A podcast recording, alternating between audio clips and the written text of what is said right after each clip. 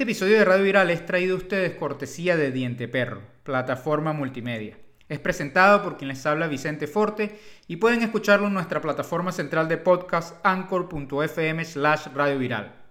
También pueden escucharlo en otras plataformas importantes de podcast como Google Podcast, Apple Podcast y Spotify. Y aprovecho esta oportunidad para invitarles a nuestro blog radioviral.trombol.com, a nuestra cuenta de YouTube que está bajo mi nombre Vicente Forte y a nuestra cuenta de Instagram 75 underscore lupo. El día de hoy vamos a estar conversando con Juan Denis, filósofo, docente y comunicador argentino que tiene un proyecto maravilloso llamado Filosofía en Minutos. Filosofía en Minutos es un proyecto cuya base específica es en YouTube, a pesar de que también se promociona y se trabaja desde otras redes sociales, donde Juan Denis, de una manera muy didáctica, nos hace un recorrido por la historia de la filosofía y nos explica brevemente las posturas filosóficas de autores fundamentales. Juan Denis es argentino y su objetivo es llevar la filosofía a todos los lugares del mundo y hacérsela además accesible a todas aquellas personas ávidas de el conocimiento filosófico. Antes de empezar la entrevista quiero aprovechar para darle las gracias a Juan Denis, quien no solo me dio la oportunidad de conversar con él, sino que además le facilitó a Radio Viral el acceso a su plataforma, lo cual nos ayudó eh, enormemente a que la entrevista fuera escuchada por más personas en Instagram. Quiero hacer una aclaratoria de rigor y es que tuvimos ese día numerosos problemas con el Internet, con la conexión de Internet, por lo tanto, van a conseguir ciertos detalles técnicos específicamente que tienen que ver con el audio. Bueno, sin más preámbulos, les dejo aquí con la entrevista y la conversación que tuve con Juan Denis hace una semana. Que la disfruten. Hola Vicente. Hola, ¿cómo estás? ¿Cómo te va? Muy bien, muy bien. Bueno, te dejo acá con la gente de Filosofía en Minutos, así que Oye, tranquilo. Antes que nada, darte las gracias por la disposición, el tiempo y sobre todo por darme la, acceso a tu plataforma, ¿no? Eh, lo que yo voy a hacer es luego llevar todo esto al podcast. Normalmente he estado haciendo algunos live, pero digamos que no es el medio que acostumbro, sino es más el podcast a través de una llamada telefónica o a través de una llamada de Messenger. Pero bueno, la idea, la idea era conversar contigo sobre este tema, filosofía en tiempos difíciles. Hace algunos días eh, tuve la aventura de conseguir tu proyecto en YouTube, Filosofía en Minutos, que me pareció genial. Y dije, bueno, déjame, déjame escribir a ver qué posibilidad hay de, de hacerte una entrevista. ¿no? Y lo primero, lo primero preguntarte, em, porque siempre se tiene la idea de que la filosofía y el arte responden grandes preguntas. Y en estos momentos de, de, de esta pandemia, ¿para qué sirve la filosofía realmente? El problema que, tiene este momento, me parece a mí, es que es un momento filosófico por definición, porque el planeta Tierra está en estado de filosófico. Eh, por lo general la filosofía históricamente se planteó siempre como una pausa entre la productividad. Entonces vos te encontrabas con que la gente eh, de repente trabajaba en un kiosco, de repente trabajaba en una carpintería, y ocupaba el espacio de ocio para filosofar. Pero ahora hay un ocio eterno, ahora hay un ocio obligado en sí. ¿no? Hay gente que incluso no está de acuerdo con la cuarentena y por una decisión estatal tiene que estar en su casa en la nada, o sea, o sumergidos en el ocio, que para un mundo tan productivo como este es lo más parecido a la nada. Entonces, lo que ocurre es que la, humanidad o gran parte de la humanidad está en cuarentena y está en estado filosófico permanente.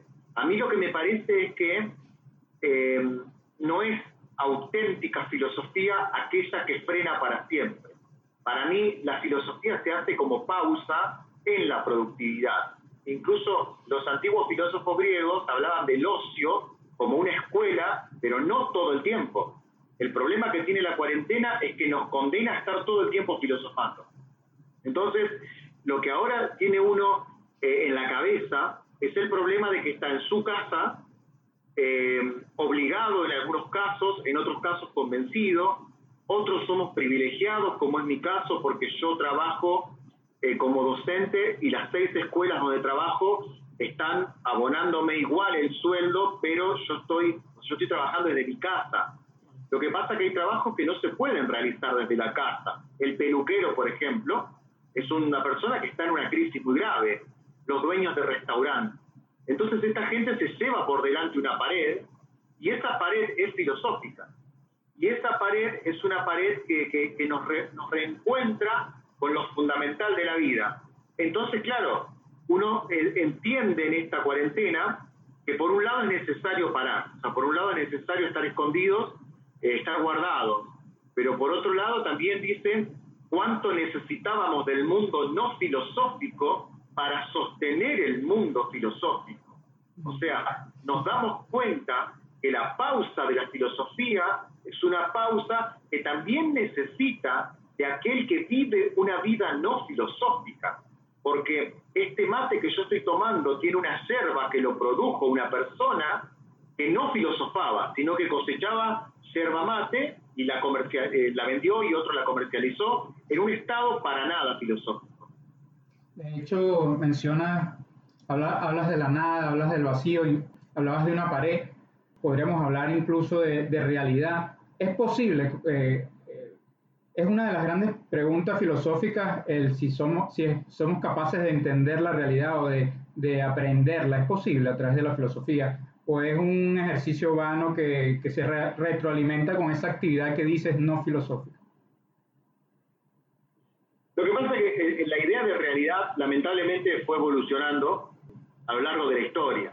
Entonces hoy la realidad eh, tenemos una, para mí, una visión muy empírica de la realidad. O sea, la realidad vendría a ser que 2 más 2 es 4 para la actualidad, ¿no? O sea, para, para el empirismo actual. Incluso en la Argentina hay una filosofía y hay un sistema de gobierno que se llama peronismo que afirma filosóficamente que la única realidad es la verdad, o sea, la única verdad es la realidad.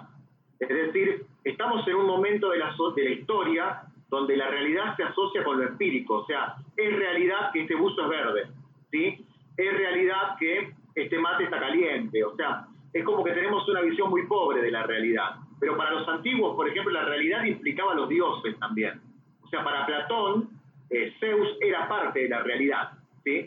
No, era, no era empirista Zeus con sus, con sus análisis, ¿no? Eh, perdón, Platón con sus análisis. Yo creo que hoy lo que podemos hacer es eh, no renunciar a esa vocación original que tiene la filosofía de tratar de entender la realidad y tratar de parecer mis razonamientos lo más cercanos a lo que ocurra en la realidad.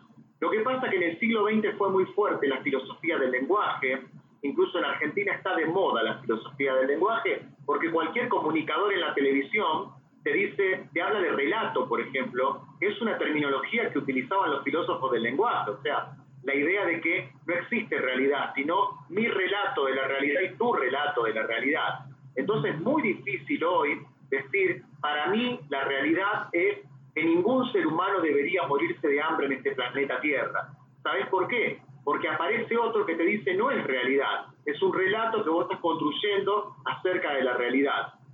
Y aparece otro que también analiza el lenguaje y dice, no es una verdad ni es una realidad, el hecho de que ningún ser humano se debería morir de hambre en este planeta Tierra. Es el relato de determinadas personas, pero se impone el relato, por decir, capitalista, que dice que el capital de los que más tienen vale más que el hambre de la gente. Y entonces se atomiza el debate, se atomiza y se hace imposible consensuar dos o tres cosas que sean la verdad, que sean lo real y, y después sí debatir lo demás. O sea, ¿Es verdad que nadie se tiene que morir de hambre?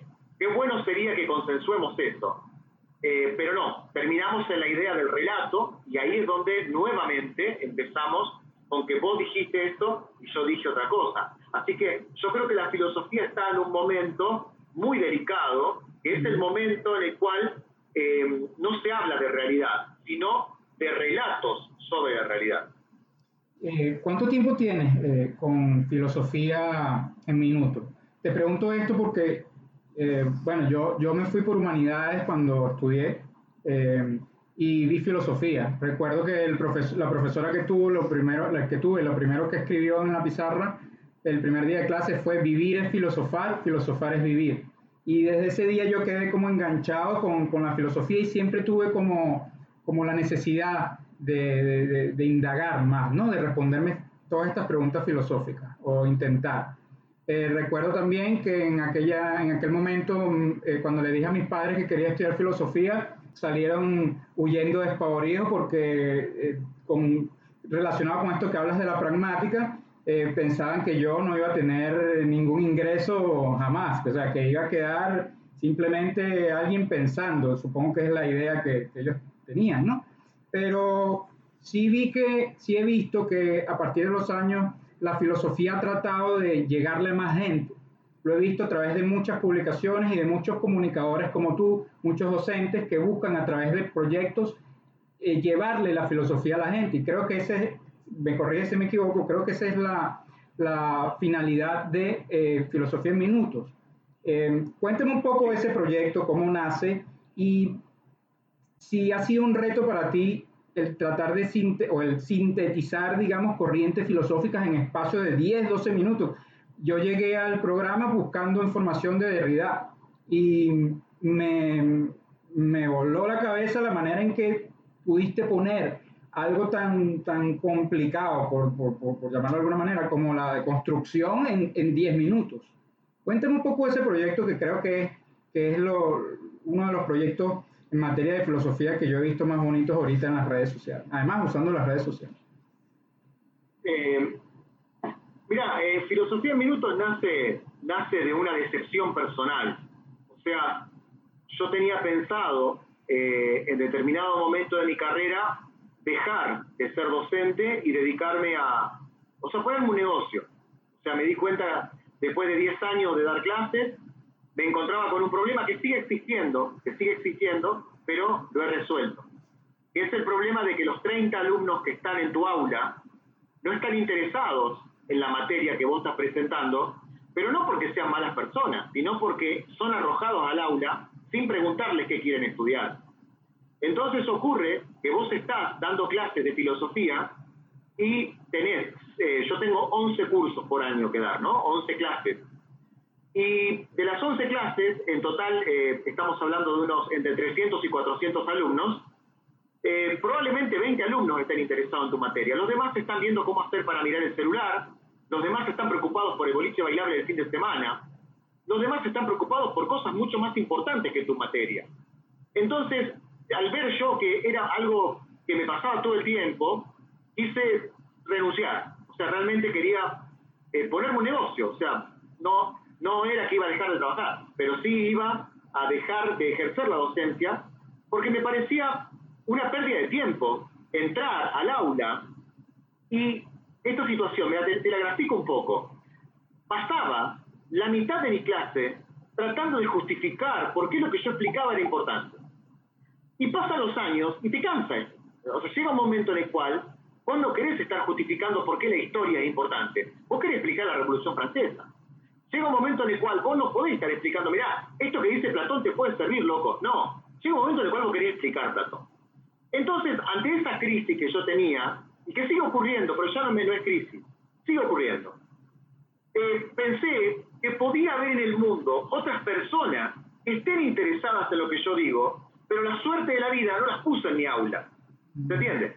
Es decir, había una persona en Panamá que estaba interesada en Derrida, había una persona en España que estaba interesada en Platón. Había una persona en Perú que estaba interesada en Nietzsche. Pero no le había tocado en suerte pertenecer a mi aula.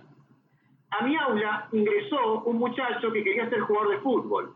A mi aula ingresó una muchacha que quería ser periodista, pero no quería estudiar filosofía conmigo. Entonces ahí arranca eh, Filosofía en Minutos. Ahí arranca eh, este proyecto de decir, voy a salir del aula física y voy a explicar al mundo. Y el que entra, entra por propia voluntad. Y se lo voy a hacer en pocos minutos para que después vaya al libro. Muy grata fue mi sorpresa cuando yo soñaba con mil suscriptores. Te juro, yo decía, ojalá tengan mil alumnos.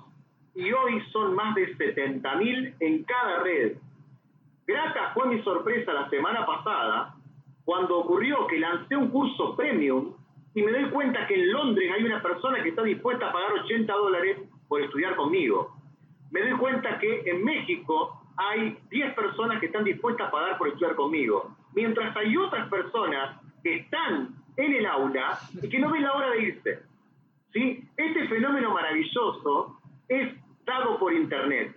Entonces quizás nos lleva, Vicente, esto a replantearnos hasta qué punto nosotros tenemos que seguir confiando en que el único acto educativo ocurre en cuatro paredes en un aula tradicional que se parece más al aula industrial del siglo XIX.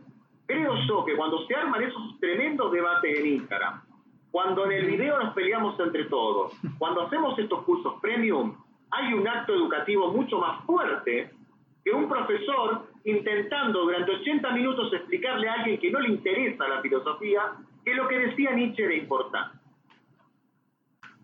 Aquí alguien dice, de una crisis siempre surge algo bello. Yo pensé lo mismo, no, no lo pensé en términos de bello, pero sí pensé que una crisis obviamente tiene que desembocar en algo, no puede, pienso yo, ¿no? Pero digamos que Filosofía en Minutos fue esa consecuencia. Y de esas crisis como la que estamos viviendo ahorita en el mundo eh, con la pandemia, muchos dicen, no, que de esta pandemia vamos a salir mejores personas, que vamos a aprender, que, bueno, eh, hay como una, una, visión, si se quiere, eh, redentora, vamos a llamarla así, salvando la distancia, pero yo me inclino un poquito más en, la parte pesimista, ¿no? Que vamos a salir igual o, incluso peor en una crisis que siga esta. ¿Cómo lo ves tú desde el punto de vista de la filosofía? Yo eh, planteé en un artículo mío en mi página web, filosofiaminutos.com, planteé un poco lo que pensaba cada filósofo que está de moda hoy, ¿no? O sea, eh, Byung-Chul Han tiene una postura, eh, tiene otra postura, Judith Butler tiene otra postura, yo, sin compararme para nada con ellos, a mí me gusta mucho pensar esto como lo pensaría Heidegger, creo. O sea, quizás es muy pretencioso de mi parte saber cómo pensaría Heidegger esto. Pero quizás a la luz de lo que he leído de la fenomenología, de esta corriente filosófica metafísica que a mí me gusta tanto, creo que las crisis ni mejoran ni empeoran, sino que muestran el auténtico ser de cada ser humano. Es decir, las crisis nos muestran en nuestra autenticidad. Aquel que es valiente se vuelve más valiente. Aquel que es creativo se vuelve más creativo. Aquel que es, eh, una basura de persona se vuelve más basura de persona. Y aquel que es poderoso y que ya tiene dinero como para vivir 300 vidas, quiere tener dinero para vivir 600 vidas, lo va a hacer. Y el solidario, que quizás no llega ni a comer, pero comparte su plato de arroz con otro, lo va a mostrar. Porque las crisis para mí muestran el fenómeno, diría Heidegger, de lo que somos realmente, y no van a mostrar nunca una proyección a futuro como hace Han. Lo que pasa es que Han es un sociólogo más que un filósofo. Lo que pasa es que Zizek, para mí son sociólogos. Filosóficamente me animo a decir que las crisis muestran la epidermis de lo que somos, que esa epidermis muestra lo que hay dentro de nosotros. Pero, o sea, es, es una locura para mí hablar de una tendencia global de crisis. O sea, toda la humanidad saldrá mejor, toda la humanidad saldrá peor. Para mí, cada ser humano va a evolucionar y va a mostrar lo que acá pasa. Creo que aquellos que han sido traidores serán diez veces más traidores porque nos apretará la crisis. Aquellos que han sido personas de grandeza mostrarán diez veces más la grandeza. Y aquellas personas que, por ejemplo, tengan pasión por la docencia, mostrarán diez veces más esa pasión por la docencia. Lo que no esperemos de esta crisis es que alguien muestre lo que no es. ¿Se entiende? Es muy difícil que alguien muestre lo que no es. La gente muestra lo que es. Esto lo podemos ver en el vecino que aumentó el precio del alcohol en gel, por ejemplo, 10 veces más para sacar una tajada provisoria, porque tampoco estamos hablando de que te vas a hacer millonario, ¿se entiende? Estás sacando una tajada provisoria nada más. Bueno, vos sabés que acá en Argentina, nosotros, en mi ciudad, en Santa Fe, en el año 2003 tuvimos una catástrofe. Se cumplió el 29 de abril, se cumplieron ya 17 años de esa catástrofe. Se inundó la ciudad entera. Es como que el río tomó su lugar verdadero inundó por completo Santa Fe. Y yo recuerdo que las personas vendían velas que antes valían un dólar, había personas que la vendían a 10 dólares a las velas porque obviamente no había luz en toda la ciudad. Esas personas, hasta el día de hoy las conocemos, ¿se entiende? Y nos acordamos que esas personas en una crisis mostraron lo que son, ¿sí? Nada más, no son ni grandes mercaderes, ni son millonarios, simplemente mostraron su personalidad. Creo que esa es la idea de la crisis, eh, más allá de que Han diga eh, será mucho peor y si se diga seremos mejor. Y, eso lo ves como algo, bueno, pesimista, yo lo siento como que sí, como que esa, digamos, esa potenciación que, que, ocurre, aquí dicen, lo mismo ocurre en guerras, ¿sí? en crisis. ¿Va a cambiar la filosofía? ¿Va a haber algún cambio filosófico importante a raíz de esto? Yo creo que, yo creo que la filosofía va a cambiar porque va a cambiar el mundo. Hoy estaba pensando, hoy estaba pensando, eh, en realidad, más que el mundo, va a, cambiar el entramado de relaciones humanas que teníamos hasta hoy. Por ejemplo, yo tengo en este momento en mis manos un mate. El mate en la República Argentina es mucho más que una bebida. Es el símbolo de la amistad, hasta a veces ocasional. O sea, yo llegaba a la sala de profesores 10 minutos antes de dar mi clase y en casi todas las salas de profesores había un equipo de mate comprado por todos los profesores y yerba comprada por todos los profesores. Entonces, el profesor que estaba en ocasión calentaba el agua y cebaba a los profesores que iban llegando. Este era un ceremonial que hasta antes del coronavirus yo lo viví siempre. Ahora este ceremonial se terminó. Y habrá que refundar las relaciones, ¿entiendes? Es más, muchas veces uno iba a un negocio a comprar pan y la persona estaba tomando mate y te decía, che, tomate unos mates, charlamos y después te van con el pan. Esto se terminó. ¿Por qué? Porque se terminó la posibilidad de compartir bombilla, que es esto que, que, se, que, se, que se puede sorber, ¿no? Es decir, que se chupa. Entonces, eh, de ahí a, a, un montón de cosas. ¿Hasta qué punto iremos a un boliche bailable donde hay mil personas que están amontonadas? ¿Hasta qué punto asistiremos a, una fiesta electrónica, a un recital de rock o a un recital de cumbia? Yo pertenezco a una ciudad que es la capital de la cumbia por excelencia en Argentina y acá en Santa Fe hay eh, arriba de 100 boliches bailables de cumbia, donde la gente se amontonaba y bailaba cumbia hasta hace dos meses, pero con convocatorias masivas. Ahora, eso es impensable. O sea, todo el conjunto de relaciones humanas va a cambiar. El acto educativo, va a seguir siendo posible con 30 chicos uno al lado del otro, eh, con, con, profesores que, como en mi caso, yo enseñaba en cinco escuelas distintas en un mismo día. O sea, tenía contacto con casi 300, 500 personas por día en un aula. esto va a seguir siendo posible. Entonces yo creo que la filosofía, al, al cambiar, la filosofía también va a cambiar la forma de abordar las relaciones humanas. O sea, creo que hemos sido muy prejuiciosos muy prejuiciosos con las amistades por Internet. Hemos sido muy prejuiciosos con las posibilidades de Internet. Hemos sido muy prejuiciosos con las potencialidades de negocio que tiene Facebook. Ahora no, porque no nos queda otra más que comprobar que eso realmente puede ser una amistad, que eso realmente puede ser un acto educativo. Es decir, hace dos meses que vengo enseñando a mis alumnos por, por audios, por, por, por YouTube, Evidentemente, eso que está pasando eh, es un acto educativo, pero hasta antes de la pandemia era como una cosa en segundo orden, como, bueno, por el Internet, no, no, en lo presencial, la amistad, y qué sé yo, replantear un poquito, ¿no? Sí, sí, definitivamente muchas cosas irán a cambiar, como dices. Em, hablaste de música. Me llama la atención que cuando estaba revisando tu, tu bio, dices que eh, decía que, eras, que eres músico. ¿Y cómo, cómo conecta allí la filosofía con la música? Eh, en realidad yo soy hijo de un músico bastante conocido acá en Santa Fe. Eh, y digamos, mi papá forma parte de los creadores de un... Hay toda una cosa acá importante. Yo mucho no hablo de eso porque es como que no me gusta, digamos, hijo de, ¿viste? En Argentina se dice así, ser hijo de. Pero yo tengo, vengo yo viví de la música, digamos, fui criado por una persona que vive de la música. ¿Se entiende? O sea, mi padre eh, fue el único que trabajaba eh, fuera de casa y entonces eh, nuestros hermanos fuimos criados, pagó nuestra educación, nuestra comida, todo con la música, ¿no? Músico profesional.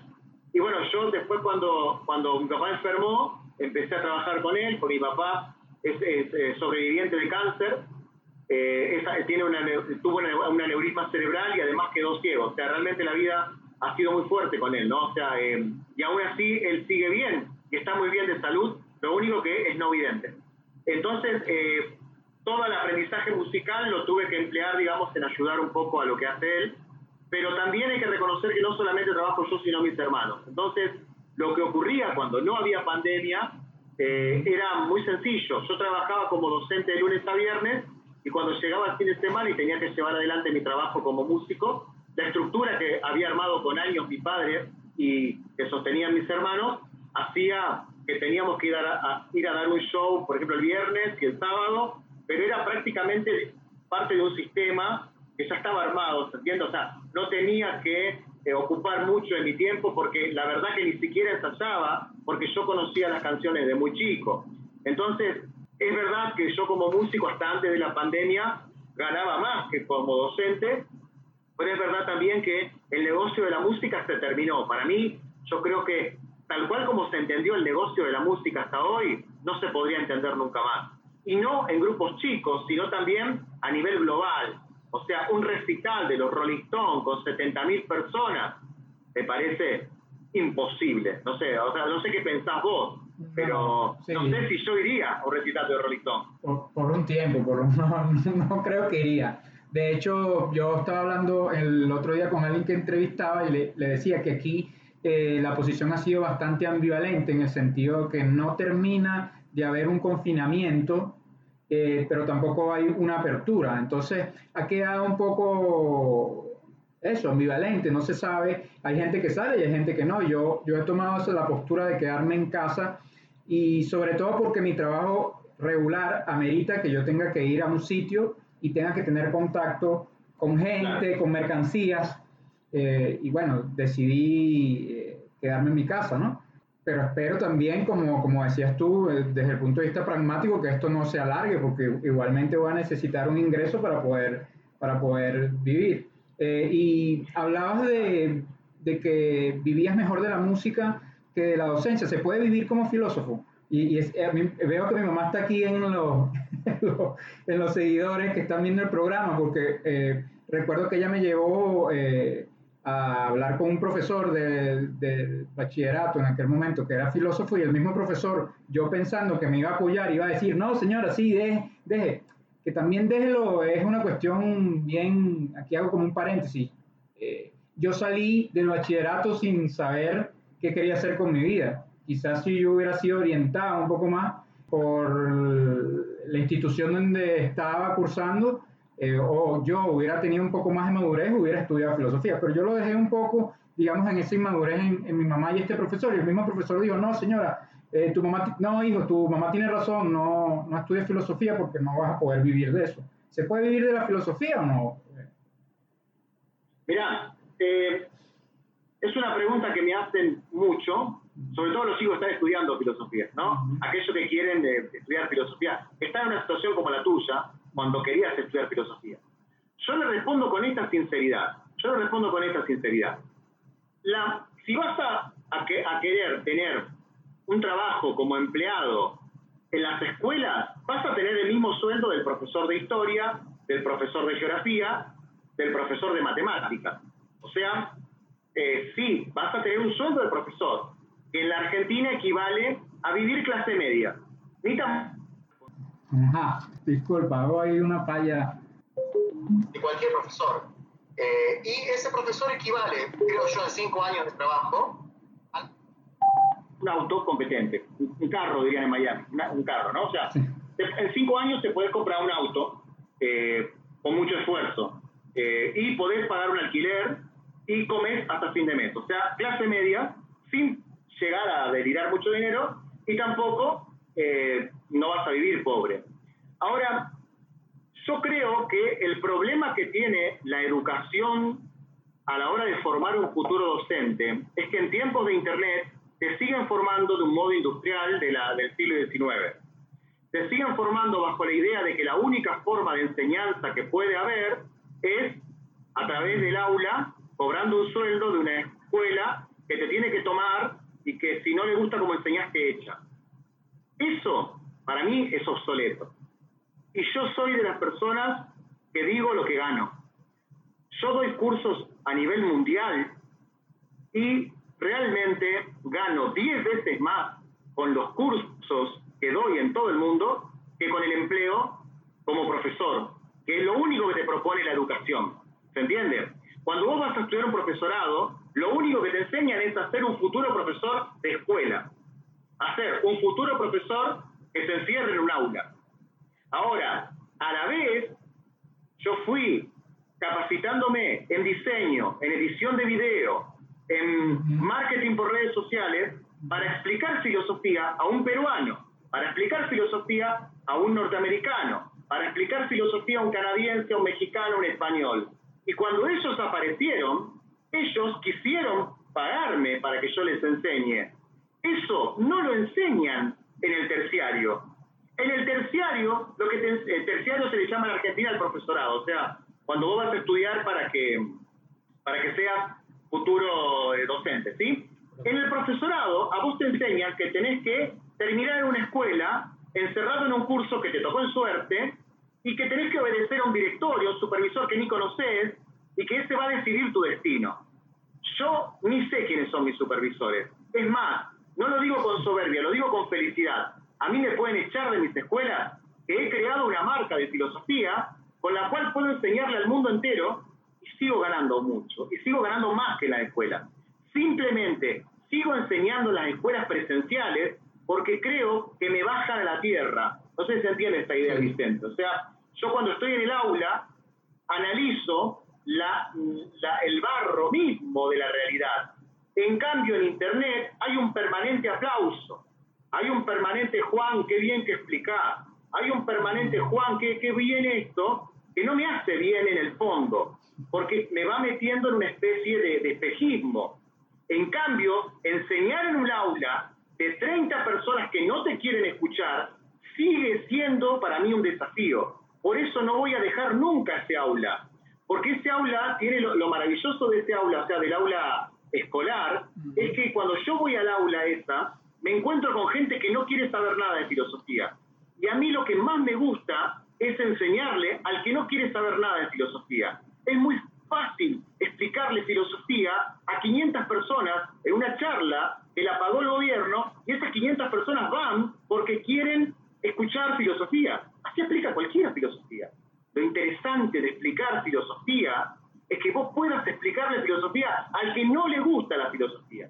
Y para eso está el aula pero no es el único negocio. Entonces, yo lo que te diría al, muchacho que está queriendo estudiar filosofía, que vaya a la universidad, que estudie filosofía, pero que a la vez aprenda cómo conectar con la gente de otros países. Porque los dólares y las ganancias de ese filósofo provienen de otros países, no de la ciudad donde vivas, donde la mayoría de las personas no les interesa lo que vos explicás. A la mayoría de las personas en tu ciudad le gusta Messi, le gusta, eh, qué sé yo, eh, la música, le gusta el reggaetón, no le gusta lo que vos enseñás, pero hay alguien en Italia, hay alguien en España que está esperando que vos les expliques filosofía y esa persona va a darte más dinero del que te puede dar un sistema educativo que está obsoleto. Yo en ese sentido hablo, hablo directamente sin pelos en la lengua y sé que muchos se enojan y hasta se van de filosofía en minutos por lo que digo. Para mí ser millonario no es un problema. Eh, para mí no está mal que una persona sea millonaria. Porque, eh, por ejemplo, te pongo un ejemplo. Hay una persona que fabricó, eh, viste, yo soy adicto al café, pero adicto, adicto, gasto mucho dinero en el café. Cuando vos vas a tomar café, te quema el vaso, te quema el vaso. Hay una persona que fabricó el cartoncito que hace que no te queme el vaso. Esa persona es millonaria, la que fabricó el cartón. No sé si alguna vez viste que a los cafés te lo dan con, un cartón para que no te queme. Esa persona es millonaria. No hizo mal a la humanidad, no hizo nada malo. Lo único que hizo fue crear, crear un valor y se lo compraron multitudes. Punto. O sea, no, no, no es que tipo, digamos, salió a, robar un banco. Se hizo millonario viendo una necesidad y cubriendo esa necesidad. Lo que pasa que tenemos algo a nivel global, no es un problema de Argentina, ¿eh? de que ves a alguien que gana mucho dinero y pensás que lo robó. ¿Se entiende? Entonces, ¿cuál es el problema? Transformar la pequeña genialidad que inventaste en algo que económicamente te rentabilice. Y eso puede ser desde, desde una pavada como crear eso, hasta crear un sistema global de enseñanza como es mi, eh, mi ¿cómo que se dice? Mi visión de filosofía en minutos. Yo quiero llegar a, un, al mundo entero con filosofía explicándola del modo más sencillo. Y si no me tocó la suerte de tener 30 alumnos en un aula que les guste lo que hago, quizás hay una persona que en España sí está queriendo escucharme. El tema es ir en busca de esa persona. ¿Y cómo vas en busca de esa persona? Explicándole gratuitamente filosofía por cantidad. Entonces, armé filosofía en minutos, hice más de 100, más de 100 eh, videos al respecto, donde explico, bueno, de construcción, como me dijiste vos, donde explico Platón, Aristóteles, todos los temas de filosofía, de modo gratuito. Este soy yo explicando. Ahora, también, si te interesa que te siga explicando de un modo más específico, tengo otro plan premium. Mi sorpresa fue muy grata, Vicente, cuando todos tuvieron la misma actitud que tuviste vos. Eso, tengo una sensación adentro que es muy maravillosa, que es que si mañana lanzo el curso de vuelta, de vuelta cubro los cuatro cursos. Entonces, esto no es un delito mortal ni es un pecado, es sencillamente que vas en busca de esas personas que están esperando lo que vos querés. Ahora, si te vas a quedar en tu escuela, te vas a quedar en tu aula, donde todos te están mirando con cara de, ¿de qué está hablando este tipo de Platón, Aristóteles? Te vas a frustrar, porque en tu entorno no les interesa la filosofía. No son ni buenos ni malos. No les interesa. Pero en Miami, en México, hay gente que no solamente le interesa, sino que también le, eh, eh, está, dispuesto a pagar un dinero por eso, ¿no? Mm. A, reconocer, sí, que, es un trabajo también, ¿no? Porque es una labor, toda la labor que tú estás haciendo detrás de esto. Eh, hablabas de, bueno, filosofía en minutos a mí me, sirvió, por ejemplo, para entender el concepto, porque está hecho de una manera muy didáctica y, es corto. Pero esta pregunta creo que va a ayudar a mucha gente. luego que vemos este video, Filosofía en Minutos, y entendemos quizás eh, bien breve lo que es la deconstrucción. Y luego empezamos a, investigar y nos conseguimos con la gramatología, por ejemplo. Pero que es un libro súper complicado. ¿Cómo, ¿Cómo, afrontamos esa, ese, esa, ese mensaje crítico que tiene a veces eh, la filosofía? No, mira, yo, creo que el problema está ahí, con todo respeto. El problema está en que no hay que empezar por, la deconstrucción como primera, aventura filosófica. El problema es que hay, determinadas filosofías que se ponen de moda.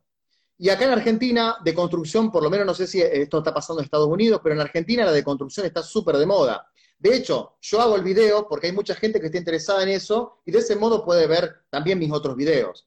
Pero en Argentina lo que está pasando es que se pone de moda una palabra como deconstrucción y para entenderla en toda su densidad filosófica, tenés que primero entender todo un proceso histórico de filosofía que te lleve a eso. Entonces, mm. una persona se encuentra con que dice, wow, me estoy deconstruyendo, pero ni siquiera sabe que la deconstrucción es una actitud lingüística. La deconstrucción no es agarrar mis huesos y sacármelos. Es una actitud lingüística, porque primero, para creer en la deconstrucción, primero tenés que creer que no hay realidad, sino lenguaje. Y yo personalmente no creo eso. Yo sé que en la filosofía de hoy, que está de moda en Argentina, mucha gente piensa que no hay realidad, sino lenguaje. Perfecto. Pero para que vos creas en la deconstrucción, primero tenés que creer que no hay realidad, sino relatos de la realidad. Entonces Derrida te invita a deconstruir el relato. O sea, no hay mujer, hay un concepto formado sobre cómo tiene que ser la mujer. Ahora, cuando vos aceptás esa premisa, después viene la deconstrucción. Bueno, deconstruí lo que relataste recién. Dijiste que la mujer tiene que, por ejemplo, no trabajar. Bueno, deconstruí ese relato que estás haciendo. ¿Se entiende? Ahora, yo creo que para mí lo que tiene que hacer la persona que se acerca a la filosofía, y este es mi modesto consejo que le doy siempre, por eso hice un curso de introducción a la filosofía desde los presocráticos hasta eh, la filosofía actual, para que tenga un paneo gratuito de qué, realmente es la filosofía, y después sí se meta en Nietzsche, en deconstrucción, en Sartre, en los filósofos que están de moda. Yo creo que el problema, eh, la persona que se mete en filosofía tiene que hacer lo siguiente, tiene que ir a los mejores profesores de filosofía que hubo en la historia, que fueron Platón, Sócrates y Aristóteles. Aristóteles es un gran profesor de filosofía, es el mejor profesor de filosofía. Cuando vos lees Aristóteles, Vicente, no vas a leer a un tipo que te quiere complicar la vida, como Derrida. Vas a leer a una persona que está interesada en que vos entiendas. Aristóteles está interesado en que vos entiendas. Se te dice, ya dijo Parménides tal cosa, ya dijo Sócrates tal cosa, Platón por su parte dijo tal cosa. Yo les voy a decir esto. Eso es alguien que tiene la delicadeza de querer que entiendas. En cambio, yo veo que los filósofos actuales están en esa actitud, ¿viste? Como de que te voy a confundir, te voy a confundir. Entonces, como te quiero confundir, eh, te digo que el estar siendo del lente discutamos en la lingüística. Y vos decís, ¿pero qué quiere decir este tipo? Eso aleja a la gente de la filosofía. Eso la aleja, ¿sí? Entonces, yo creo que hay que ir a Aristóteles. Aristóteles, por ejemplo, mira, la otra vez, discúlpame si me voy mucho, pero la otra vez yo estaba escuchando una, una entrevista y alguien dijo, yo soy una persona que me dedico a la filosofía, pero de vez en cuando necesito tomarme medio diazepam para dormirme. Yo me dedico a la filosofía hace 15 años, jamás me deprimí, jamás me atormenté, jamás necesité una pastilla. Es más, te lo puede decir mi esposa y mi hija, duermo como un angelito. ¿Por qué? Porque tomo el relato de los filósofos y te lo explico, pero no me complico la vida. No hago una actuación de la filosofía. ¿Se entiende? Aristóteles era igual. Aristóteles no tenía problemas para dormir. Aristóteles no estaba todo el tiempo diciendo, ay, me atormentó esa última frase que dijo Parménides. No. Aristóteles decía, Parménides dijo esto, yo te digo esto. Porque era un buen profesor. Porque no, o sea, porque sabía que la filosofía se tiene que explicar no sabía que, uy, boludo, acabo de leer una frase de Nietzsche y no puedo dormir hace una semana. Yo te juro, yo he leído Nietzsche y después me comí un asado con mis amigos y no me importó nada, pero no porque no me interese Nietzsche, sino porque sé separar al libro de mi vida. Y ese libro te lo puedo explicar, pero no te voy a decir que te deprimas por esto, ¿me entendés? No hago un negocio de la depresión. No hago un, no digo, uh, esto está para, para el diazepam. No, nada de diazepam, nada de drogas, nada de nada. Esto es filosofía y esto te tiene que mejorar la vida, ¿sí? O sea, un poco en esto eh, consiste para mí ser buen profesor. Lee Derrida, Vicente, pero si puedes ir a Aristóteles y a Platón, vas a ver que te van a, te van a apasionar más. ¿Por qué? Porque son filósofos eh, están comprometidos con que vos aprendas. Cuéntame un poquito de los cursos. Eso es bien eh, interesante. yo tengo cursos gratuitos en YouTube. Eh, tengo un curso de epistemología gratuito, puede ir cualquiera y verlo. Tengo, eh, ese, lo dejé. Después hice, un curso de metafísica, pero después lo borré porque me parecía que, bueno, no tenía visitas, así que lo saqué.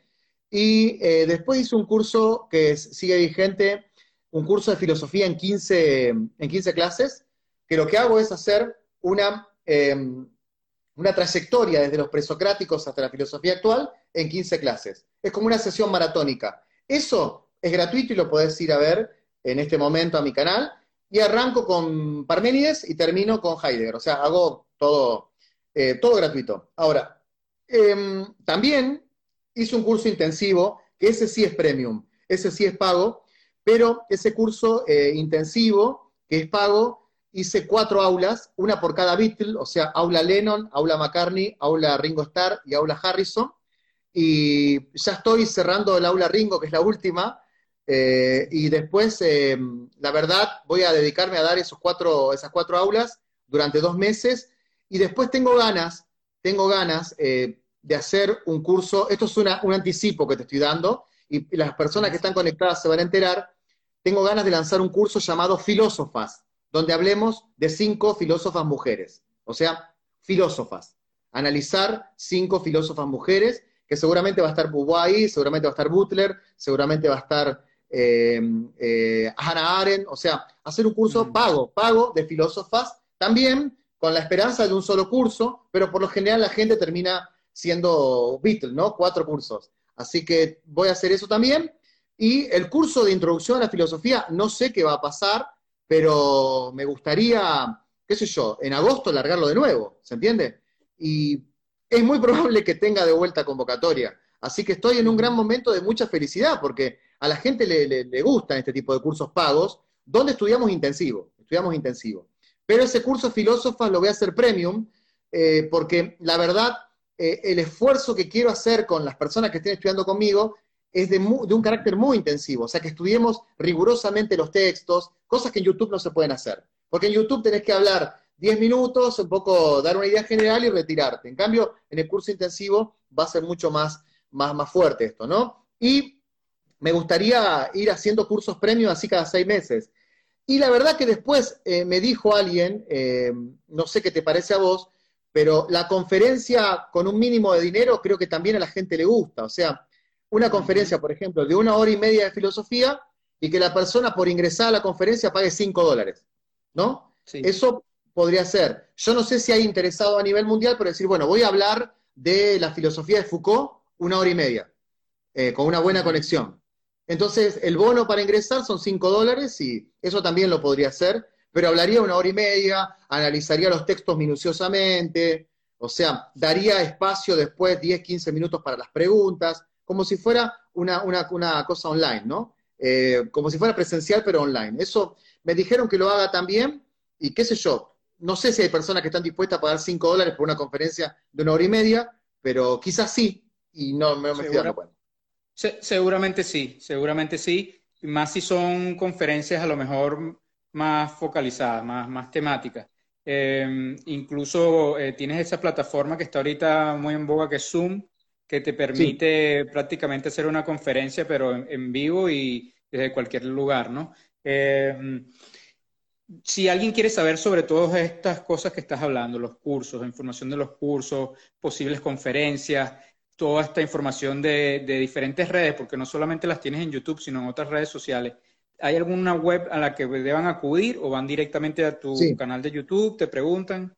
En mi canal, eh, o sea, yo les doy un mail directamente que es Juan Denis Filosofía. Juan Denis Filosofía, arroba gmail.com, gmail.com. Pero si no, filosofiaminutos.com es mi página web. Eh, acá en Instagram, eh, en la medida que comenten un posteo, yo leo todos los comentarios. Algunos comentarios no los respondo porque son muy agresivos. A otros sí los respondo, sobre todo cuando preguntan cosas técnicas. ¿Pero, por qué agresivos? ¿En qué, en qué sentido pudieran...? Eh, yo creo que, creo que digamos, si, si el comentario es criticando algo técnico que me equivoqué, siempre lo admití. Por ejemplo, la otra vez escribí mal la palabra escepticismo y muchas personas me criticaron y dije, tenés razón, discúlpame, pero me parece que hay una crítica que proviene de aquel que cree que para ser filósofo tenés que ser poco exitoso. Entonces te, te mata, mm. digamos, te dice, eh, Juan Denis no contesta los mensajes, o Juan Denis tiene 70.000 seguidores porque habla estupideces. Eh, bueno, ese tipo de cosas realmente no, no, no le doy mucha importancia, porque me parece que también uno tiene que mantener eh, cierta paz dentro de la cuenta, ¿me entendés? Porque si vos no mantenés la paz dentro de la cuenta, se te cae toda la estructura. Si yo me voy a poner a pelear con cada persona que me dice que, yo entiendo mal a Hegel, eh, me parece que le estoy faltando el respeto a toda esa gente que se suma a los cursos, a toda esa gente que, quiere aprender. Entonces, te puedo contar, debe haber 100 personas que las conozco personalmente porque miré sus cuentas, ¿no? 100 personas que son profesores de filosofía que permanentemente están maltratando, pero también eh, yo tengo eh, moderado los comentarios, no porque no quiera que hablen, sino que por, si dicen, qué sé yo, eh, sos un ladrón, no quiero, no quiero que aparezca sos un ladrón o cosas como esa, me parece que no me lo merezco y me parece que ninguna persona en el mundo tiene derecho a tratar al otro así, ¿no? No, no, te pregunto porque no, fíjate que ni siquiera me imaginé que podrían que podrían alegar agresivamente, porque incluso eh, a pesar de que la filosofía, cada, cada autor, pues me imagino, quiso decir algo en específico, siempre está el elemento interpretativo, ¿no? No es que nadie va, va a decir lo que tú decías al principio, que tú sabes lo que trató de decir, exacto, eres el único portador de que, que sabe lo que dijo a un filósofo en particular. eh, a menos que se tenga una prueba fehaciente de que sí lo dijo, pero si es una parte interpretativa porque alguien eh, querría, ¿sabes? Eh, más bien sumarse a la discusión, si es que hay espacio para ella, pero no, no, en ese sentido. Debate, debate, te digo, se han armado unos debates increíbles. No, no hay problema por eso. El problema está eh, en la cantidad de gente que, por ejemplo, no le, hay mucha gente que no le parece bien que, por ejemplo, venda cursos, cosas así, ¿sí? o sea, hay mucha gente que está convencida de que el profesor de filosofía tiene que morir pobre. Y no, no, no. Yo creo que una de las grandes revoluciones que quiero instalar es que los profesores de filosofía sean millonarios. Y creo que lo pueden lograr. ¿Por qué? Porque hay millones de personas en el mundo que quieren aprender y que están dispuestas a poner un dólar. Entonces, es tan sencillo como eso. No hay que, no hay que hacer tanto escándalo de cuando uno quiere hacer, quiere divulgar. No hay que hacer tanto escándalo. Yo no me metería jamás en la cuenta de, de un profesor de matemáticas a decirle estás robando. Al contrario, está aportando valor a millones de personas. Claro. Ya para terminar y, nuevamente gracias por todo el tiempo y la disposición y, por la paciencia con, esta, con el sistema. Pero te quería preguntar, ¿por dónde, ¿por dónde empieza? Y creo que, creo que ya la respondiste, por Aristóteles. Entonces, ¿empezaría una persona que quiere aproximarse a, la, a la filosofía? ¿Qué libro, Hay un libro lo, tengo, lo tengo acá porque siempre en los vivos lo muestro para, para la pregunta esa, porque habitualmente lo digo. Este, este libro se llama La filosofía, una invitación a pensar de Barilco. Yo, este libro eh, está en PDF, o sea, se puede conseguir online. Y bueno, si lo pueden comprar, mejor. Esto para mí es lo mejor que hay porque te explica filosofía muy sencillo desde cero. Y después sí, empezar a leer a los filósofos griegos. Eh, leer Aristóteles, leer eh, a Platón, creo que es muy bueno. El banquete de Platón, la ética de Aristóteles son libros que te van a hacer muy bien. Y bueno, yo ofrezco mis libros eh, PDF gratuitamente. Simplemente me tiene que mandar un mail a juandenis.gmail.com. Si alguno lo puede escribir en los comentarios, mejor. juandenis.gmail.com. Y en base a eso yo les envío un mail con todos mis videos, los PDF que me ha enviado la gente, colecciones de filosofía que tienen para bastante, ¿no? Con eso. para pasar, para pasar unas cuantas horas eh, estudiando allí. Sí, bueno, yo eh, creo que puede pasar un año un año. Oh, bueno. muchísimas gracias eh, por la oportunidad de, hacer este podcast contigo y en nombre de toda la gente de, Radio Viral te damos las gracias y, una vez esté editado el programa y salga, pues te, mandamos el, enlace para que, lo cheques y, y lo compartas allí con todos los seguidores. Sería buenísimo, sería buenísimo, sería buenísimo. Bueno, gracias a vos. Me alegra mucho que seas venezolano. Tengo un cariño muy especial por Venezuela, muy especial, sobre todo por la situación política, toda mi solidaridad, todo mi cariño y todo mi aprecio hacia ustedes y mi admiración, ¿no? Por, por, haber resistido como resistieron. Realmente, no sé, más allá de, idas y venidas políticas, mi admiración siempre para Venezuela y más, bueno, estás viviendo en Miami. Eh, hay muchos seguidores míos de Miami que son venezolanos. Así que la verdad que un mm. abrazo grande y mi admiración para ustedes. Gracias, muchísimas gracias. Muchos saludos. Chao, nos vemos. Chao, chao, chao.